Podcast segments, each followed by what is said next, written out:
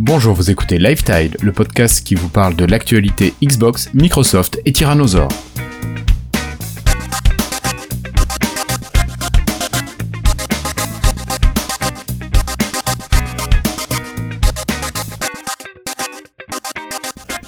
Bienvenue à toutes et à tous, vous écoutez Lifetide et c'est l'épisode 175. Nous sommes aujourd'hui le jeudi 7 février 2020.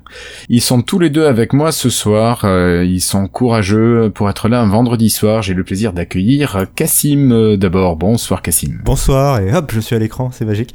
Euh, bonsoir. Et aujourd'hui tu es illuminé. Et je suis illuminé, effectivement, je suis lumineux. J'espère que ça va.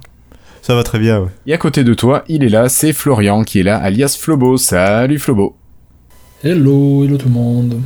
Bon, toujours en forme Oh, je suis un peu crevé, hein. je crois que je vais m'endormir dans les 10 prochaines secondes à partir du moment où on parle de Xbox. mais D'accord, bon, on te réveillera avant de parler des fails de... ouais, de Microsoft.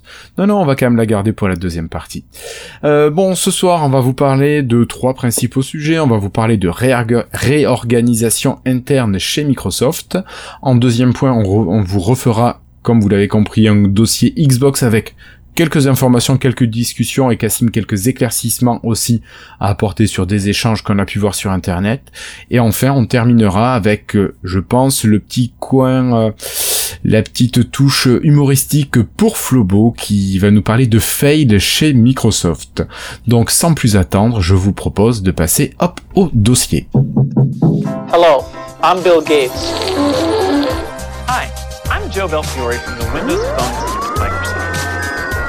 alors, pour commencer, Cassim, je crois qu'on parle de réorganisation, on parle de Microsoft.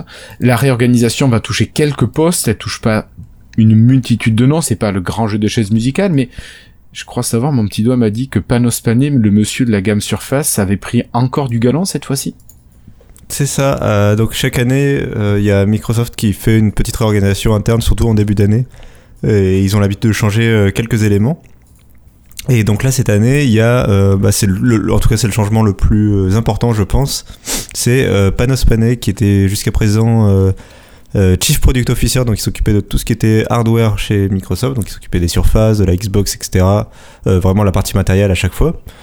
Et là, désormais, il va aussi prendre le contrôle de la de l'expérience client de Windows. Alors ça, ça veut dire euh, les fonctions logicielles de Windows 10 euh, pour le grand public, les, enfin, ou les professionnels, mais les fonctions que nous, euh, on voit, ce qui nous concerne, par opposition à l'équipe dont j'ai oublié le nom, l'équipe Cousin Core OS et Intelligent Edge qui appartient à l'équipe Azure, on en avait déjà parlé, et qui s'occupe du, du, cœur du noyau de Windows, qui s'occupe de développer le noyau de Windows en même temps que le noyau d'Azure en gros.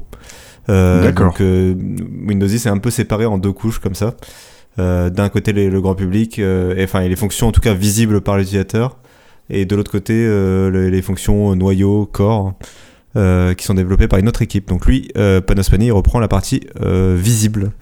Et, et donc ça va permettre tout simplement de bah, avoir une seule vision, enfin en tout cas un homme, un seul homme à la tête d'une vision à la fois matérielle et logicielle, bah, on imagine cohérente du coup, sauf si, sauf s'il a plusieurs personnalités, mais a priori ça sera cohérent. C'est ça. Bon, alors donc notre Panos Pané qui gérait quand même d'une main de maître, on peut dire, la gamme Surface, qui avait déjà pris du galon parce qu'il s'occupait de tout le matériel maintenant chez Microsoft, va s'occuper en quelque sorte presque de l'expérience utilisateur des gens qui utilisent Windows 10. C'est à peu près rapidement, enfin des fonctionnalités donc de l'expérience utilisateur. C'est ça, il faut mentionner que l'équipe Surface avait déjà l'habitude depuis euh, plusieurs mois, voire peut-être années, de travailler euh, avec euh, l'équipe euh, logicielle de Windows 10. Donc c'est un peu une mise en application, enfin une, une officialisation de quelque chose qui était déjà un peu en place. On se souvient par exemple, si vous vous souvenez de la présentation en octobre de Surface Neo et Duo et compagnie, et surtout des Surface Pro 7 et Laptop 3. Bah, à cette présentation-là, il y avait une démo de Office en fait qui avait été faite et qui s'intégrait mieux justement, enfin qui avait été développé spécifiquement pour euh, les surfaces. Et il y avait cette cohérence entre les développeurs de Office, les développeurs de Windows et les développeurs de Surface qui travaillent un peu ensemble. Euh, un autre exemple qui est souvent mentionné, c'est celui du stylet des surfaces, bah, qui est conçu matériellement par l'équipe Surface, mais qui est aussi conçu logiciellement bah, par Windows qui fait la, la, transition et l'équipe OneNote qui a énormément servi pour développer au mieux la, la reconnaissance du stylet par Windows. Donc c'est vraiment un travail de, en cohérence en fait entre ces trois équipes.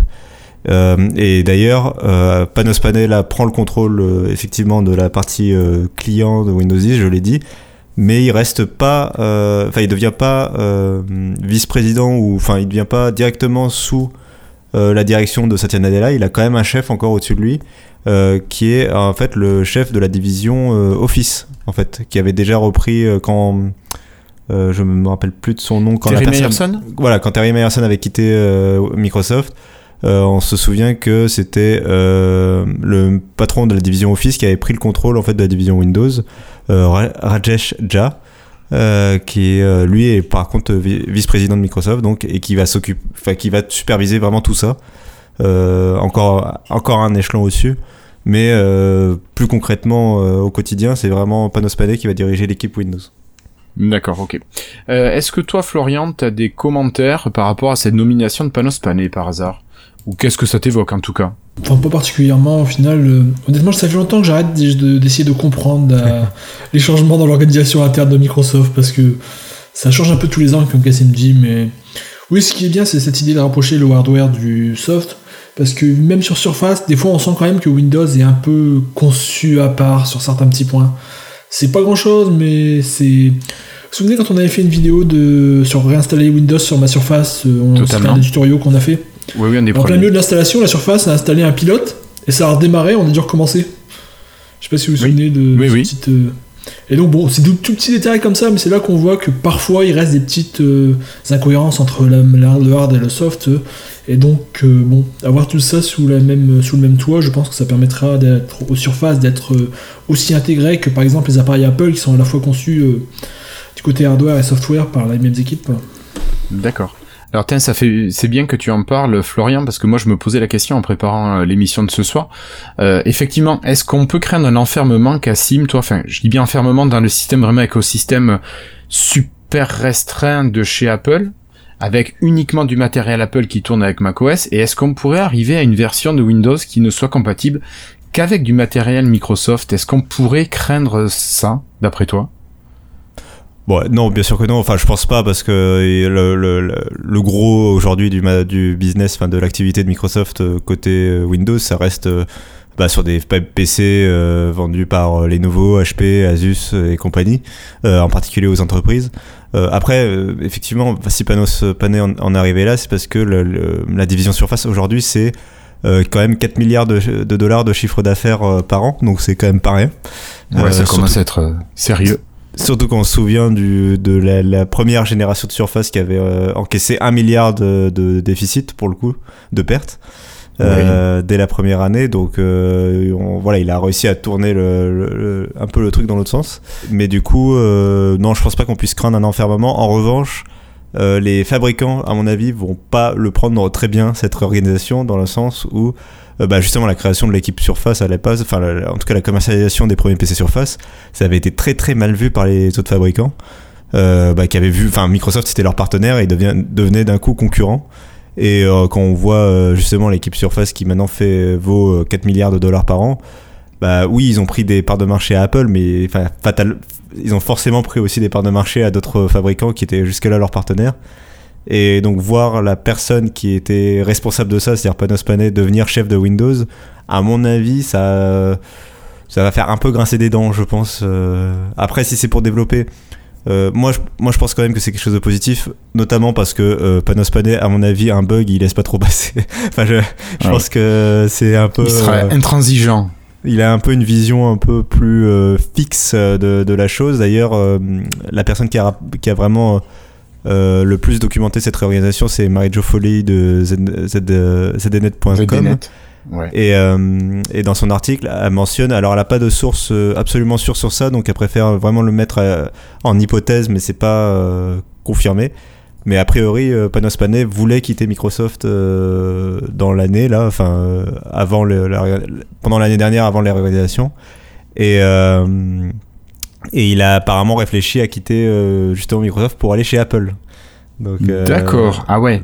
Donc, et je pense qu'effectivement, il a une culture qui est un peu Apple compatible dans cette façon de voir les choses. assez carré, assez d'avoir une vision et de vouloir la réaliser et d'être un peu mhm. intransigeant sur ça. Euh, donc je me dis que ça pourrait amener quelque chose de bien euh, dans l'équipe sur Windows, si euh, sans perdre non plus l'âme de ce que fait Windows, quoi. Mais... D'accord, ok. Euh, bon, bon, bon, bon, bon. Alors, si euh, on a cette unification, enfin, qui, qui va être un petit peu plus poussée entre le matériel, le hardware et le software, est-ce qu'on peut s'attendre à des je sais pas, des, des, premiers aspects positifs qui arriveraient pour nous, que ce soit au niveau matériel ou software. Alors on sait qu'il y a normalement le Surface Neo et Surface Duo qui arrivent d'ici à la fin de l'année. Est-ce qu'on pourrait avoir des modifications, des améliorations grâce au fait que Panos Panay récupéré cette double casquette? Bah c'est difficile à, dire, forcément on n'est pas dans le secret, donc c'est difficile de savoir. Mais euh, moi je pense que ça va permettre au moins à Windows 10 X de peut-être avoir un meilleur développement euh, à défaut de Windows 10 en général, Windows 10X, donc la version vraiment conçue pour le Surface Neo. J'espère que cette version-là sera euh, spécifiquement pour euh, bah, améliorer par, par cette vision commune en fait des, des deux équipes quoi. J'espère en tout cas. D'accord. Florian, est-ce que toi tu as des réflexions qui te viennent en plus par là? Oui, par exemple, euh, s'il prend la division de. Enfin, il va, il va gérer un peu tout ce qui est expérience utilisateur de Windows, mais ça, c'était le boulot de quelqu'un d'autre de mémoire, ça, non? De monsieur Kevin Mesh? Bah. Joe Belfior, pour ne pas le citer. Bah oui, notre fameux Joe Belfior, là, c'était son boulot. Donc, qu'est-ce qu'il devient là-dedans hein? Effectivement, il a. Euh, ouais, il va aussi changer de, de boulot. Alors, déjà.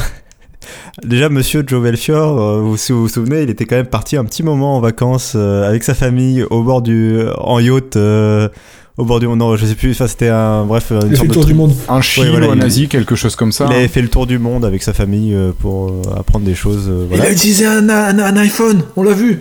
Oui, voilà, notamment. Enfin, ça avait fait. Et il, en avait fait profiter pour faire une petite teinture aussi de ses mèches. C'est ça. On le voit à l'écran.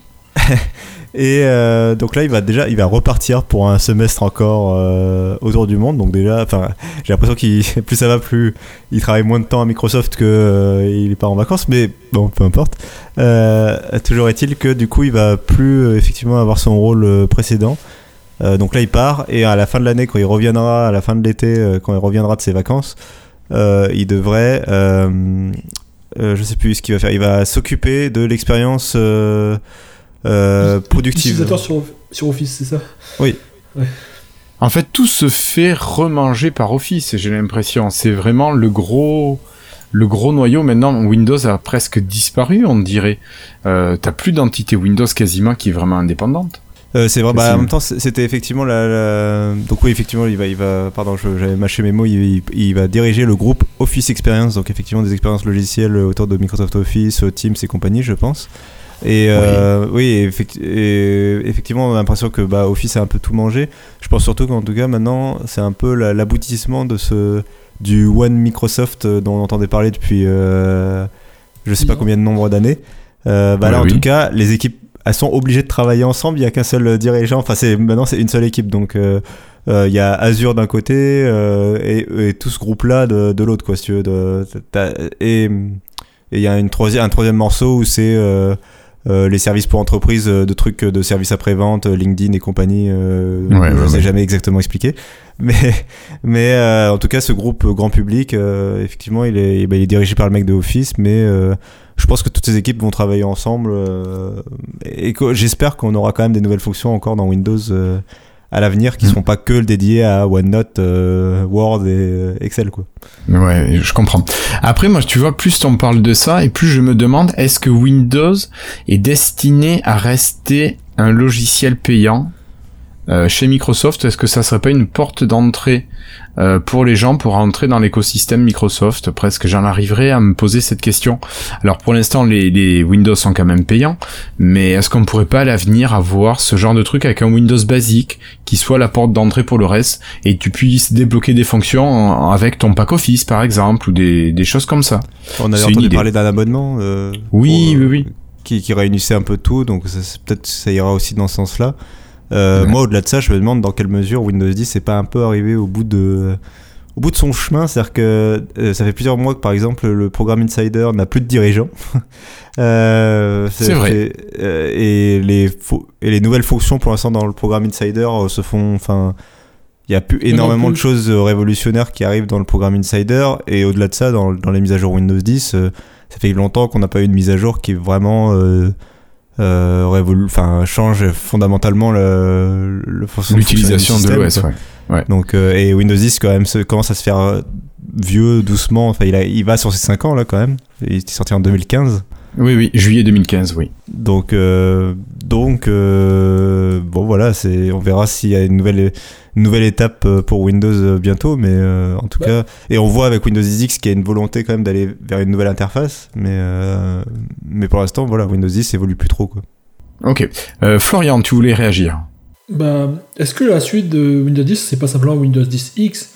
Parce qu'on peut imaginer que par la suite, il sera étendu au PC de bureau, au PC portable, et que ce sera la base du futur Windows. En fait, on revient vers ce qu'ils essayent de faire depuis bien longtemps, de se débarrasser d'Explorer et d'inventer le Windows moderne. Et Windows 10 X, c'est vraiment la nouvelle étape vers, euh, vers cet idéal, mais cette fois en ayant un système de container qui permettra de lancer les apps bureau, donc sans se débarrasser complètement du passé comme ils avaient essayé de faire avec Windows RT ou euh, les versions précédentes. Euh, je pense que vraiment, c'est. Par exemple, toutes les nouvelles icônes, et par exemple, enfin, c'est tout bête, hein, mais ils sont en train de refaire toutes les, tout le design, toutes les icônes pour Windows 10 X. Ils les sortent pas pour l'instant sur l'ancien Windows 10. Je pense qu'ils préparent une sorte de. Parce hmm. qu'ils veulent vraiment que Windows 10 X ait cet effet waouh, nouveau, euh, tout a changé. Enfin, c'est peut-être. c'est l'impression que j'ai, moi. Je sais pas ce que vous en pensez. C'est possible. Moi, j'attends de voir. Je suis pas encore. Euh, c'est possible qu'ils attendent de, qu'ils laissent l'exclusivité des, des, nouveautés à Windows 10 X en fait entre guillemets en attendant de voir son éventuel succès pour passer les nouveautés sur Windows 10 peut-être. Oui, pour le merger un peu derrière euh, si, ça fonctionne. Peut-être. Ok. Bon, bah écoutez, merci Florian et Cassim. Je pense qu'on a fait le tour sur ce premier dossier. Euh, je pense, Florian, que tu vas pouvoir faire une petite sieste pendant quelques instants. On va aller parler de Xbox juste après ça. Bonjour. Vous allez être mis en relation avec votre correspondant. Merci de patienter quelques instants, s'il vous plaît. Merci. Voilà, alors on vous parle Xbox. Pour commencer, Cassim, moi je te propose de faire un petit peu le, le, tour du propriétaire des nouveaux jeux qui arrivent là avec le Game Pass parce que on va encore être gâté avec des titres qui avaient été annoncés puis qui arrivent enfin. Il me semble qu'il y a des Final Fantasy dans l'histoire. Euh, donc euh, est-ce qu'il y a des choses euh, selon toi, Cassim, à retenir? Euh, bah oui, déjà. Alors, une chose à retenir déjà, c'est tu viens de parler de Final Fantasy XV. Bon, il avait été annoncé il y a quelques mois euh, comme arrivant, donc là, ça y est, il est disponible. Euh, ce qu'il faut retenir déjà, c'est qu'il y a les DLC, c'est la version complète du, du jeu, alors que d'habitude dans le Game Pass, c'est pas forcément le cas. D'habitude, c'est plutôt les, les versions de base des jeux. Il faut acheter soi-même les DLC. Là, non, c'est la version complète du jeu, c'est la version dite royale. C'est l'édition, c'est le nom de l'édition. donc il y a tous les DLC avec. donc ça fait des bonnes heures de jeu euh, en perspective parce que c'est quand même un gros RPG euh, japonais. Tu m'étonnes. Euh, et l'autre jeu qui a été ajouté, c'est Wolfenstein Youngblood. Euh, qui est une, un nouvel épisode de Wolfenstein, c'est une suite de Wolfenstein 2, donc là qui est beaucoup plus guerrier et c'est un FPS bah, qui se passe toujours. Alors c'est plus pendant la Seconde Guerre mondiale, là c'est après la Seconde Guerre mondiale, mais mais c'est toujours dans un univers euh, contre les nazis. Euh, enfin, c'est du pampan quoi. Ouais, c'est du pampan, euh, voilà. Très, mm. mais très militaire quoi en plus, voilà. Très sérieux, très. même si ils essaient de faire de l'humour, c'est c'est voilà, c'est violent. D'accord. Et je voulais juste mentionner, je qu'il y a aussi des jeux qui partent du Game Pass. notamment le premier Rage et Tomb Raider 3 qui sortent. le Definitive Edition, non? euh, non, le. Euh, comment il s'appelle? Euh, C'est Shadow of the Tomb Raider, je crois. C'est le troisième épisode de, la trilogie. Je me rappelle plus. C'est vrai que c'est Shadow of the Tomb Raider. et du coup, qui va sortir du Game Pass donc dans les, dans les jours à venir. Et je termine juste sur le Game Pass pour dire que c'est le début du mois et ils ont prévu, ils ont promis beaucoup de nouveautés pour le Game Pass pour février, particulièrement par rapport aux autres mois. et donc là, quand ils ont annoncé ces deux jeux, ils ont dit et c'est que le début. Donc pour, pour, histoire de rassurer pour dire c'était pas ça qu'on avait teasé, on a encore du truc en stock. Euh. D'accord, on va envoyer du lourd. Ouais. Euh, ouais. Euh, j'ai lu un truc aussi, Cassim. Alors je me suis pas trop penché dessus. C'est tout ce qui était. Euh, alors les, les quêtes que tu peux faire avec le Game Pass. Quand tu as le Game Pass aussi, il y a un truc. Euh, tu peux réaliser des quêtes. Tu peux gagner des points un petit peu comme avec le Microsoft Rewards en faisant les recherches. Euh, Est-ce que tu pourrais nous en dire quelques mots, Cassim, ou là je te prends à froid et ça va pas être possible?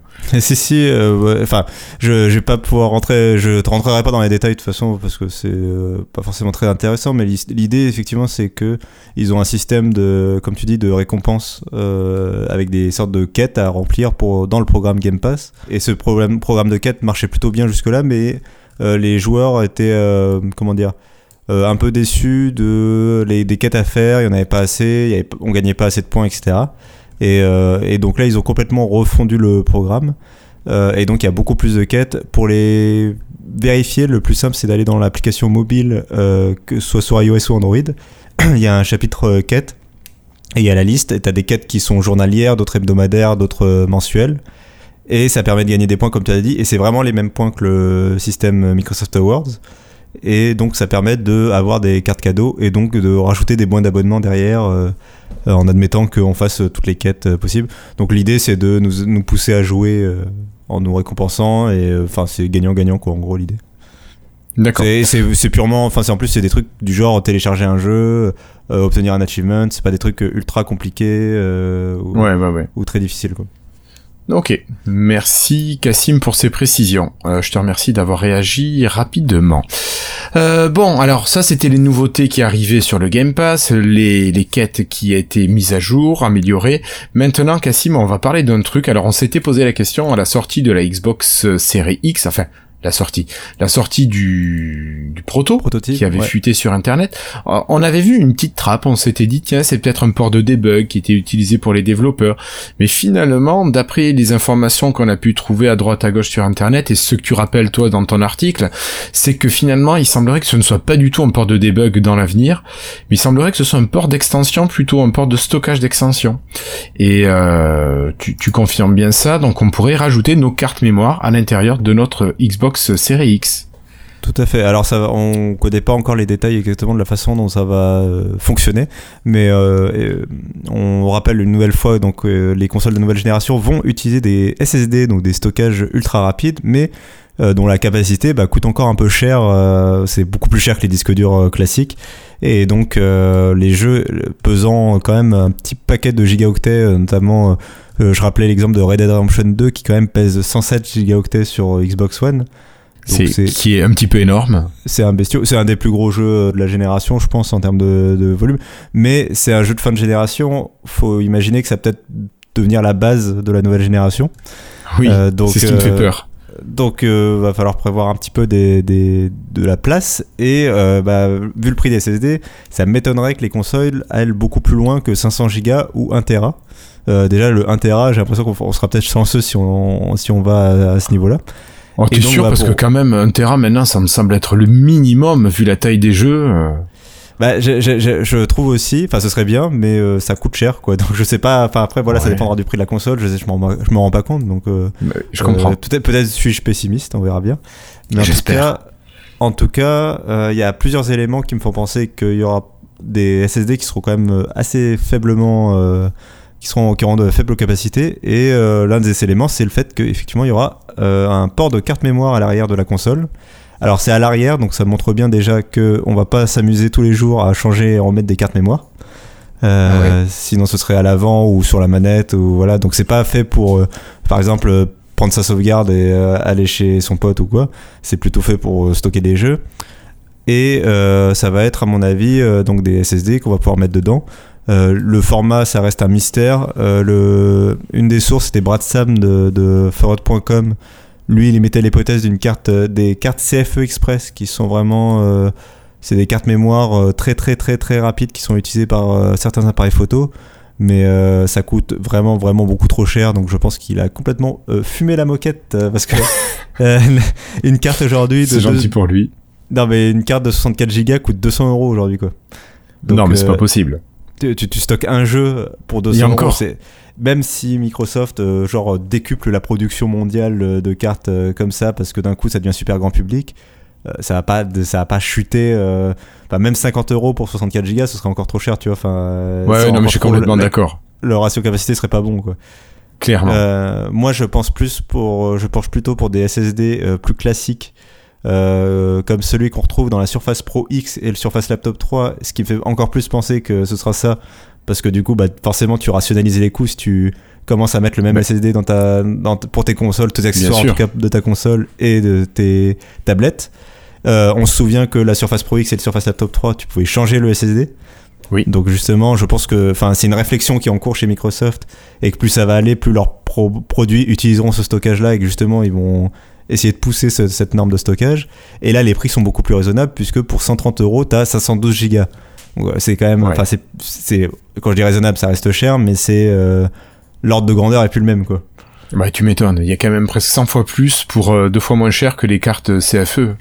Oui, donc euh, voilà, c'est du, coup, ça devient beaucoup plus raisonnable. Et là, en imaginant Microsoft tirer les prix un peu vers le bas en augmentant la, la production et parce que ce sera à la chaîne et que euh, c'est un truc grand public. Euh, tu peux imaginer, je sais pas moi, 100 euros euh, pour 500 gigas, bon, ça devient un peu, un peu plus accessible. imaginable. Ouais, ouais, ouais. Alors, il y a quand même pas mal de questions qu'on peut se poser, moi je trouve, par rapport à, au, fait d'avoir des, des consoles qui ont un petit SSD de base et qui vont demander ensuite d'avoir des, des, des stockages d'extension, parce que finalement, si tu veux avoir plusieurs jeux en même temps sur ta machine, t'es bien obligé d'avoir ces, ces ports. Et moi je me disais, est-ce que c'est pas une machine qui s'oriente réellement vers le cloud gaming, vers des choses comme ça, vers du streaming de jeux, parce que finalement, si t'as ton abonnement, si t'as une machine, après, t'as plus forcément besoin de la puissance, mais est-ce qu'il y aurait pas un intermédiaire entre du streaming, un pré-streaming qui soit ensuite recalculé par la machine? Euh, je sais pas, je me disais ça. Ou sinon, ça veut dire qu'il faut absolument avoir la fibre pour installer le jeu en quelques minutes. Mais ça, c'est pas pour tout le monde, quoi. Bah ça, c'est que et puis même euh, même avec la fibre, euh, je peux te dire qu'un jeu qui fait 100 gigas, tu le télécharges quand même pas de façon instantanée, quoi. Donc euh, c'est trop long quand t'as 2 mégas quoi. C'est ça. Non mais c'est euh, c'est encore trop long pour s'imaginer par exemple désinstaller le jeu à chaque fois que tu l'utilises plus et le réinstaller par exemple à la volée, tu vois. C'est euh, je pensais à ça ouais. Ce serait pas possible. Euh, ce, que je peux te dire par contre, c'est que, enfin moi, ce qui me fait penser qu'on s'oriente vers des stockages vraiment légers, c'est que euh, que ce soit Sony ou Microsoft, ils n'arrêtent pas euh, de faire des recherches qui vont vers euh, des jeux qui prennent moins de place. ah oui, tu penses au ray tracing et compagnie là. alors il y a le ray tracing effectivement, il y a Sony qui annonce que les jeux PlayStation seront modulaires, donc si tu joues que, ah si tu joues en solo, tu n'auras pas besoin d'installer le multi. Et là, il y a cette semaine, il y a eu Microsoft qui a parlé d'une nouvelle technologie de, de, de l'un de leurs. alors c'est pas un studio, mais c'est une de leurs équipes jeux vidéo qui est PlayFab, qui est en gros un logiciel qu'ils peuvent euh, vendre aux développeurs euh, et qui propose en fait de euh, aujourd'hui ce qui prend beaucoup de place dans les jeux c'est les textures. C'est vraiment donc c'est les dessins en gros qu'on met sur les tout ce qui est mur et qui recouvre tout ce qui est modèle 3D dans les jeux vidéo donc c'est le, mur le sol etc c'est tout ça c'est des textures. C'est très très très très très très détaillé surtout quand tu montes en 4K et ça prend énormément de place.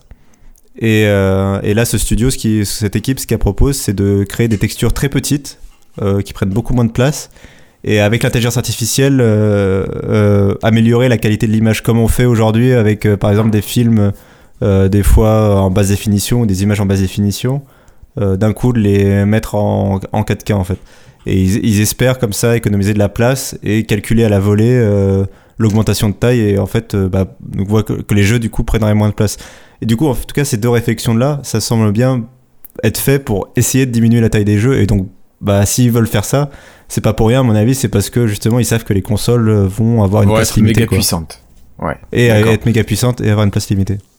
D'accord, ok. Euh, mais est-ce que tu penses quand même qu'on va pouvoir euh, garder nos vieux disques durs d'extension qu'on avait classiques et les mettre sur euh, ces, ces consoles? Est-ce qu'on pourrait choisir, par exemple, d'avoir un jeu qui se lance plus lentement et qui soit stocké sur un disque classique à plateau et avoir un disque qui soit, enfin, la cartouche de rajout qui soit réservé pour certains jeux qu'on veuille lancer rapidement? Tu penses que ça pourrait être possible ce genre d'utilisation? Ça va être très enfin, ça, va être compliqué. Euh, J'arrive pas à savoir. En fait, pour la PlayStation, je pense pas, à mon avis.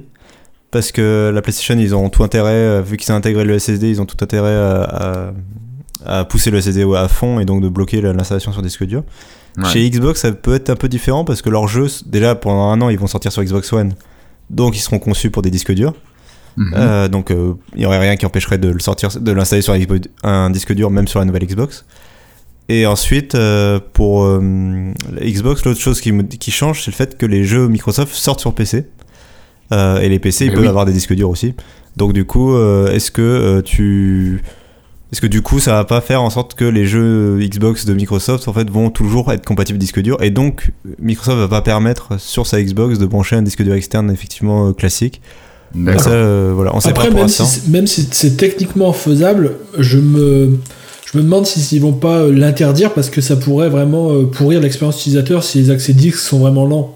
Et après, évidemment, il suffit que quelqu'un dise Ouais, j'ai une Xbox, moi le jeu il est super lent, voilà. Alors que c'est parce qu'il a mis un disque dur qui est vraiment super lent.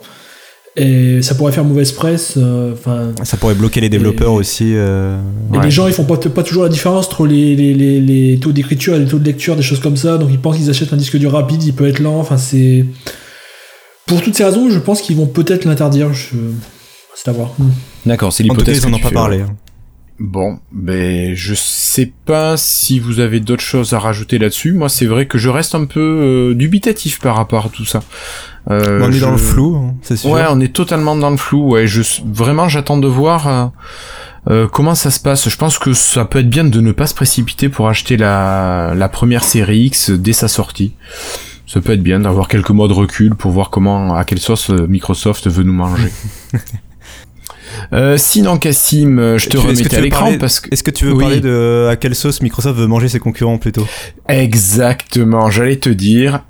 On a vu en Enfin, on a vu sur les réseaux sociaux, notamment Microsoft qui parlait de la concurrence, qu'il n'était plus en concurrence avec Sony et Nintendo, les classiques acteurs du jeu vidéo, mais plutôt avec, euh, alors c'était Google et euh, Amazon ou Apple, je sais plus, lequel des deux? C'était Amazon et Google. Amazon et Google, voilà. Et alors, il y a eu euh, des gens qui ont dit oui, mais Microsoft a jamais été euh, un concurrent sérieux face à Sony, Nintendo. Bon, ça, je pense que c'est du, vent. On sait quand même que c'est une console qui a plutôt bien marché, un écosystème qui est quand même fort. Euh, Cassim, toi, tu voulais un petit peu revenir là-dessus justement pour expliquer un petit peu tout ça et remettre euh, les choses sur les bons rails. Donc, je te laisse la parole. Ouais, c'est une interview que qu'a donné Phil Spencer à un nouveau site qui, vient d'être lancé qui s'appelle Protocol aux États-Unis. Et en fait, euh, je pense que si euh, il y a des sites qui ont pris l'extrait que l'extrait de l'interview euh, Xbox pour en, en, tirer quelque chose et peut-être pas comprendre exactement ce que Phil Spencer voulait dire. En fait, cet article, il est très long et il, concerne toutes les marques, toutes les grandes marques de la high tech. Donc il y a Amazon et Google dedans, mais il y a aussi Apple et Facebook par exemple, et il y a Microsoft. Et c'est euh, l'idée, c'est de se poser la question, c'est de euh, ces grandes marques de la high tech, elles, commencent à s'intéresser aux jeux vidéo. Euh, qu'est-ce que ça peut donner, quoi, en, gros et, c'est dans ce contexte où, le, où Phil Spencer il, explique que bah effectivement à l'avenir Sony Nintendo par rapport à Microsoft ils n'ont pas cette infrastructure cloud qui va permettre à Microsoft de rivaliser avec éventuellement Amazon et Google s'ils se lancent avec force dans le cloud gaming.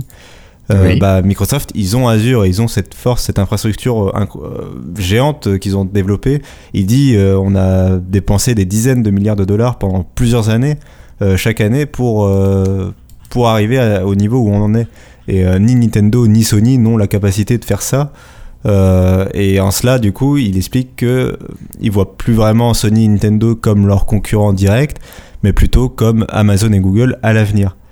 Euh, mais il explique bien que il explique deux choses. Un que euh, euh, il veut pas manquer de respect à Sony Nintendo et que c'est juste premièrement que bah, simplement eux ils ont pas d'infrastructure cloud et que deux que d'après eux ils devraient même coopérer ensemble Microsoft, Nintendo et Sony. on se souvient qu'ils avaient qu'ils ont beaucoup milité Microsoft pour par exemple permettre aux joueurs de jouer ensemble peu importe la plateforme, notamment avec Minecraft.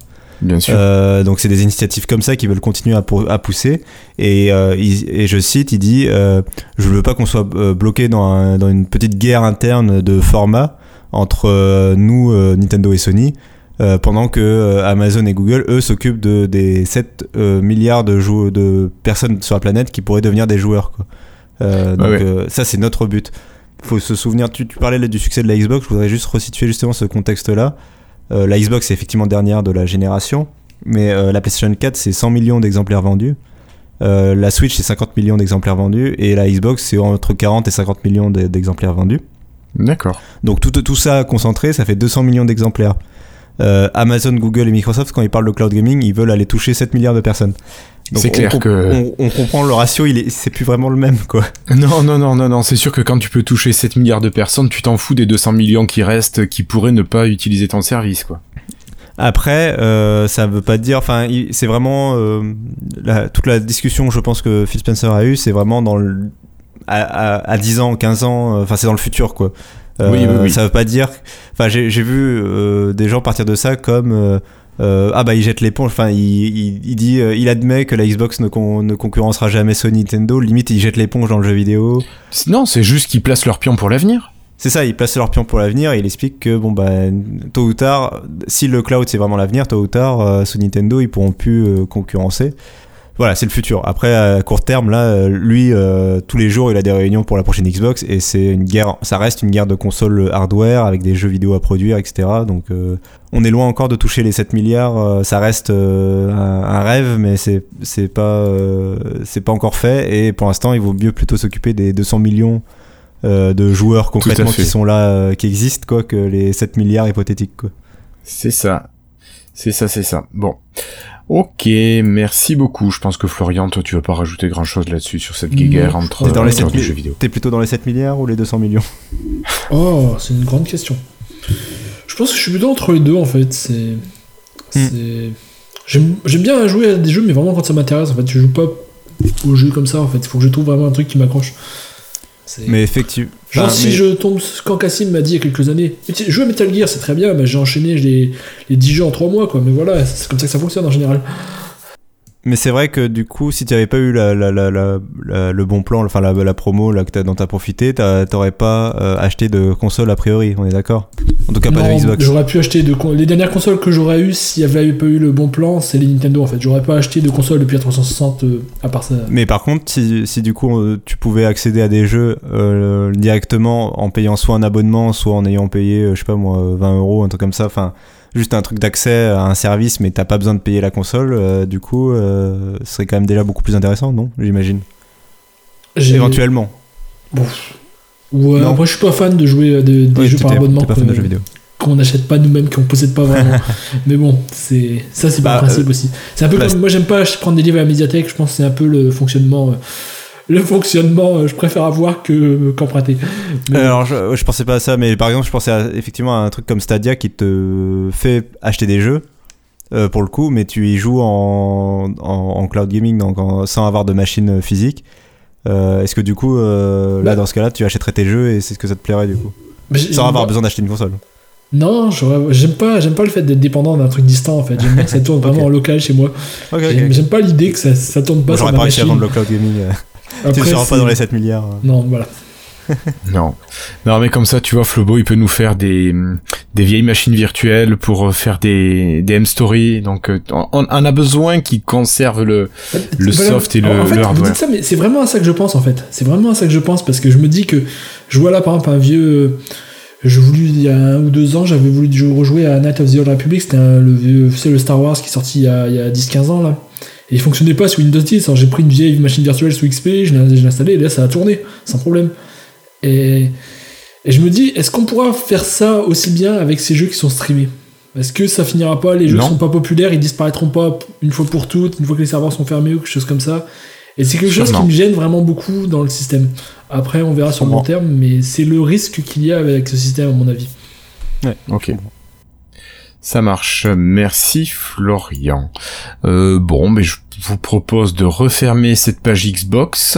On va laisser Microsoft, Sony et Nintendo se faire la guerre des consoles et puis on va donner la parole à Florian qui va revenir sur un petit incident qui s'est passé euh, hier ou avant-hier dans l'univers Microsoft. Allez, c'est parti. Florian. Bonjour mes amis, I love my French Windows Insiders. Keep hustling. Love Donna. Un plantage intergalactique. Ouais, un petit incident quoi, trois fois rien. C'était euh, bah, avant hier, euh, au en début d'après-midi, je crois, de mémoire. Et eh bien là, j'ouvre comme je fais 100 000 fois par jour ma barre euh, dans mon démarrer Windows et je commence à taper les premières lettres du programme que je veux lancer pour, le, pour démarrer mon programme et il se passe rien. Alors sur le coup, je pense que c'est ma machine qui plante, je, je redémarre Explorer, ça marche pas. Le petit bug quoi. Je redémarre ma machine, ça marche toujours pas. Puis jusqu'à ce que le personne qui soit au boulot juste à côté de moi me dit Ah, mon Windows il n'arrive pas à faire de recherche Et là je fais Ah Ah Et puis je regarde sur Twitter et je vois une avalanche de La recherche Windows marche pas, qu'est-ce qui se passe? Bon, bon, bon, bon. Et il se trouve qu'en fait, euh, eh bien c'est vrai, il y a un serveur euh, apparemment, euh, Microsoft dit que c'est un serveur tiers qui dessert les services Microsoft par fibre optique qui est tombé en panne. Et donc les services Microsoft n'étant plus accessibles, la recherche Windows ne fonctionnait plus, même en local. Alors ça, c'est un peu, c'est un peu dommage parce qu'on aurait pu imaginer que, en théorie, le système aurait pu continuer de chercher en local, même sans avoir les résultats Internet pour lesquels il a besoin de contacter Bing et les serveurs Microsoft. Mais apparemment pas. Ceux qui ont développé ça ont décidé que bah, s'il n'y a pas Internet, t'as pas de recherche, ce qui est vraiment complètement stupide. Je... Désolé de le dire, hein, mais franchement, c'est. Je veux dire, ils ont jamais pensé à ça, ça me paraît un peu ça me paraît bizarre. Non, mais surtout raison. Que, surtout que certaines personnes ont découvert qu'en désactivant la recherche, euh, la, recherche Bing, en repassant sur le Windows, recherche Windows classique, ça marche. Alors, euh, il fallait faire un petit registry hack pour ça. Mais euh, on se dit pourquoi ça marche pas comme ça par défaut? Pourquoi il n'y a pas juste une fonction qui dit bah si je trouve pas le serveur Microsoft, bah tant pis, on retombe sur la recherche locale pendant ce temps-là. Les résultats Bing, on les remettra plus tard quand ça fonctionnera. En attendant, laisse l'utilisateur avoir sa recherche. Mais Évidemment. Non, mais non, malheureusement, c'est ça fonctionne pas comme ça. Et le pire, c'est que le problème a duré super longtemps. Alors quand tu dis super longtemps, c'est quoi 3 heures 4 heures oh, Moi, 6-7 heures au moins, non? 6-7 heures, d'accord. moi, ça a été plus de 24 heures. Hein.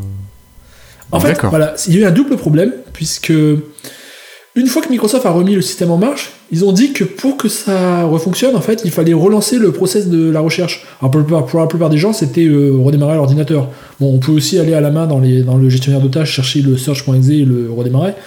Mais je veux dire, ça fait qu'ils n'avaient aucun moyen de forcer les machines des utilisateurs à refonctionner avant que l'utilisateur lui-même redémarre pour la plupart des gens. Ou que le processus se crache tout seul de lui-même et se redémarre. Donc ça a rendu le, le bug encore plus long parce que la plupart des gens, moi je connais euh, beaucoup de gens au boulot qui ils redémarrent jamais leur PC le soir, ils le mettent en veille, le matin ils le rouvrent. Et donc ils se retrouvent le lendemain matin avec toujours une recherche qui est toujours plantée. Euh, ça fait vraiment. Euh, ça fait un peu moyen pour Microsoft, hein, ça fait un petit bug de petite startup qui a mal pensé son coup. Et bah, c'est un peu dommage. Surtout qu'en plus, il y a eu un manque de communication énorme. On a eu des nouvelles, genre 5-6 heures après le début du bug. Alors, beaucoup de monde a dit oui, mais c'était la nuit à Seattle. Oui, mais enfin bon, c'est Microsoft, c'est Windows, c'est utilisé mondialement. Je veux dire, il n'y a personne en astreinte chez eux, ils sont. C'était la nuit, euh, c'était voilà. Bah, c'est là où tu pourrais te dire qu'ils pourraient peut-être un, un jour, un jour, je sais pas, penser à euh, développer la chose un peu plus internationalement que juste à Seattle. Peut-être utiliser un programme comme Microsoft Teams pour travailler en cohérence, euh, par exemple entre des équipes qui seraient en France ou en Europe. Euh, des équipes qui seraient à Seattle, tu vois, et essayer, de couvrir un petit peu les fuseaux horaires de la planète euh, à l'ère d'Internet, euh, du cloud et de l'informatique de demain, tu vois. Ouais, j'avais pas du tout pensé à ça, mais c'est vrai que ça, ça, remonte encore une fois le, côté très US-centrique de, de, Microsoft qui est vraiment pour les États-Unis et les autres ensuite.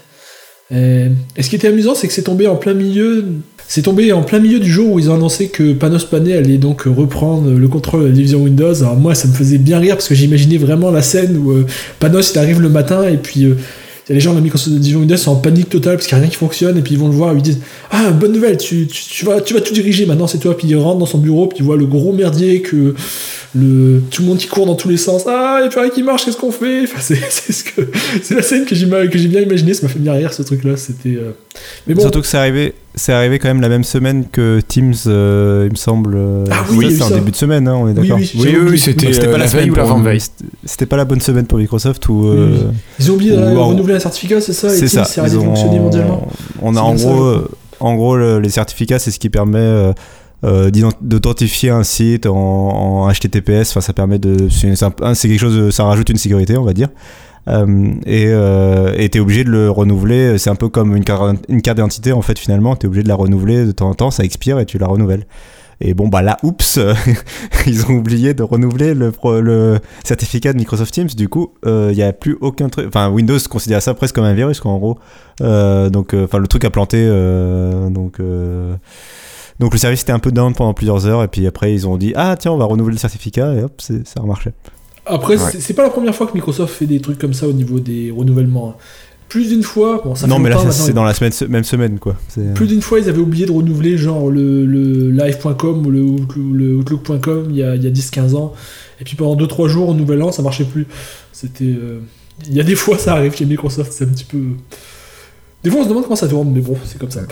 Bah, après, moi, j'ai une petite question pour vous. Euh, j'ai lu sur internet qu'il y avait eu ce bug et j'ai pas du tout été impacté. Alors que j'utilise la recherche intégrée à, Windows euh, euh, comme vous, je l'utilise plusieurs fois par jour, plusieurs dizaines de fois par jour. Et est-ce qu'il y a une explication de pourquoi certains étaient impactés et pourquoi d'autres ne l'étaient pas? Il y a, y a une raison ou c'est juste qu'on passe par un serveur Ouais? Pour moi, c'est une question de serveur et que tous les serveurs devaient pas être concernés par la panne ou quelque chose comme ça. Et euh, je, je saurais pas expliquer. Moi, je sais que je l'ai eu sur euh, deux machines sur trois. Euh, et plusieurs machines à mon boulot ont, eu le bug aussi. moi aussi, ça m'est arrivé. Enfin, je, je, pouvais plus te faire de recherche. Et moi aussi, j'ai pensé au début, je me suis dit, oh tiens, mon Windows bug. Bon, bah, ça attendra un redémarrage. Mais oh là là, c'est un peu pénible quand même. Puis là, je vois sur Twitter tout le monde qui se plaint. Et du coup, je suis parti faire un article dessus. Mais, mais effectivement, ça, au début, je pensais vraiment être, être le seul, quoi. Euh, et c'est vraiment, je trouve ça vraiment, par contre, je trouve ça choquant, euh, un peu comme Florian, le fait que un bug serveur puisse faire euh, descendre une fonctionnalité d'un OS aussi importante que la recherche centrale du, de l'OS, quoi. Clairement. Enfin, c'est pas normal, quoi. à, mon avis, que ce qu'ils ont fait, c'est que si ça détecte une connexion internet, oui. ça va chercher la version en ligne. Ça. Si ça détecte pas de connexion internet, ça va chercher la version locale. Parce que si ton ordinateur est débranché, internet fonctionne, eh ben, il va chercher la version en ligne. Mais ils ont jamais pensé au cas où c'est le serveur Microsoft qui est dans. Ce qui est un peu con même, ça, mais ça doit être l'explication. Parce que si ton, si ton PC est déconnecté d'Internet, euh, tu es en mode avion tout simplement, oui. Euh, tu peux faire des recherches sur Windows, quoi. encore heureux j'ai envie de dire. Euh, bah mais la recherche fonctionne. donc ça montre bien que il est capable de le faire sans sa connexion. C'est vraiment ce, cet entre-deux qu'il a pas réussi à gérer, euh, où il était connecté à Internet, mais pas au serveur euh, Bing. Mais c'est quand même pas normal. Euh, j'espère qu'ils vont. Et j'espère que ce bug va. Se, ils vont se dire bon, on va peut-être penser la mieux la fonction pour une prochaine version, quoi. C'est ça, dans la prochaine build, on va avoir une nouvelle fonctionnalité de recherche qui sera un petit peu améliorée, qui va gérer les, les cas particuliers peut-être, j'espère. Voilà. Bon, bah écoutez, euh, je crois qu'on a fait un épisode finalement euh, bien rempli avec ces dernières actualités. Est-ce que vous voulez rajouter quelque chose ou on passe directement à la conclusion? Allez, je vais rajouter un petit truc. un petit truc, Cassim. Allez, rapidement, juste qu'il y a la le Surface Duo qui a été aperçu euh, dans le métro dans la nuit, là, à Vancouver. Donc le développement du Surface Duo avant, c'est le smartphone sous Android, hein, le, parmi les deux qui ont deux écrans c'est celui qui, est, qui a Android. Euh, donc la photo est ultra de basse qualité. Euh, bon, c'est une photo prise dans le métro. Euh, le seul élément intéressant, c'est qu'on voit un flash à l'avant, enfin sur la caméra qui est au-dessus de l'écran, donc en façade, a un petit flash à côté, alors qu'on ne voyait pas sur les précédentes images du Surface Duo jusqu'à présent. sur les précédents prototypes, visiblement, il n'y en avait pas. Euh, donc voilà, le développement avance bien apparemment. Euh, ça pourrait même sortir plus tôt que prévu. Donc, euh, Il y a des gens qui disent que ça. J'ai vu sur Twitter que des gens disent que ça veut dire qu'il aura un mauvais appareil photo, mais j'ai pas compris le rapport en fait. bon, alors je vais prendre deux minutes pour expliquer pourquoi. Vas-y, vas-y. on va faire rapide. juste pour, bah, c'est rapidement, c'est jusqu'à présent, on n'a jamais vu d'appareil photo au dos du téléphone. Donc a priori, la façon de fonctionner du téléphone, c'est que tu replies l'écran l'un derrière l'autre et les caméras de façade sert à prendre des photos euh, en général. Euh, le problème, c'est que, euh, premièrement, il n'y a qu'un seul capteur photo, alors que les smartphones haut de gamme aujourd'hui, ils en ont trois ou quatre. deuxièmement, aujourd'hui, les modules photo des smartphones ressortent du smartphone parce qu'ils sont volumineux, parce que l'optique, ça prend de la place. là, c'est pas le cas sur les images, donc ça montre que c'est une petite optique, c'est un petit module photo, donc a priori un appareil photo euh, de mauvaise qualité. Et euh, c'est un appareil photo qui est fait euh, visiblement d'abord pour des selfies. donc c'est le les caméras qu'on intègre sur les smartphones à l'avant. Et c'est toutes les caméras de smartphone à l'avant sont en général moins bonnes que celles qu'on retrouve à l'arrière.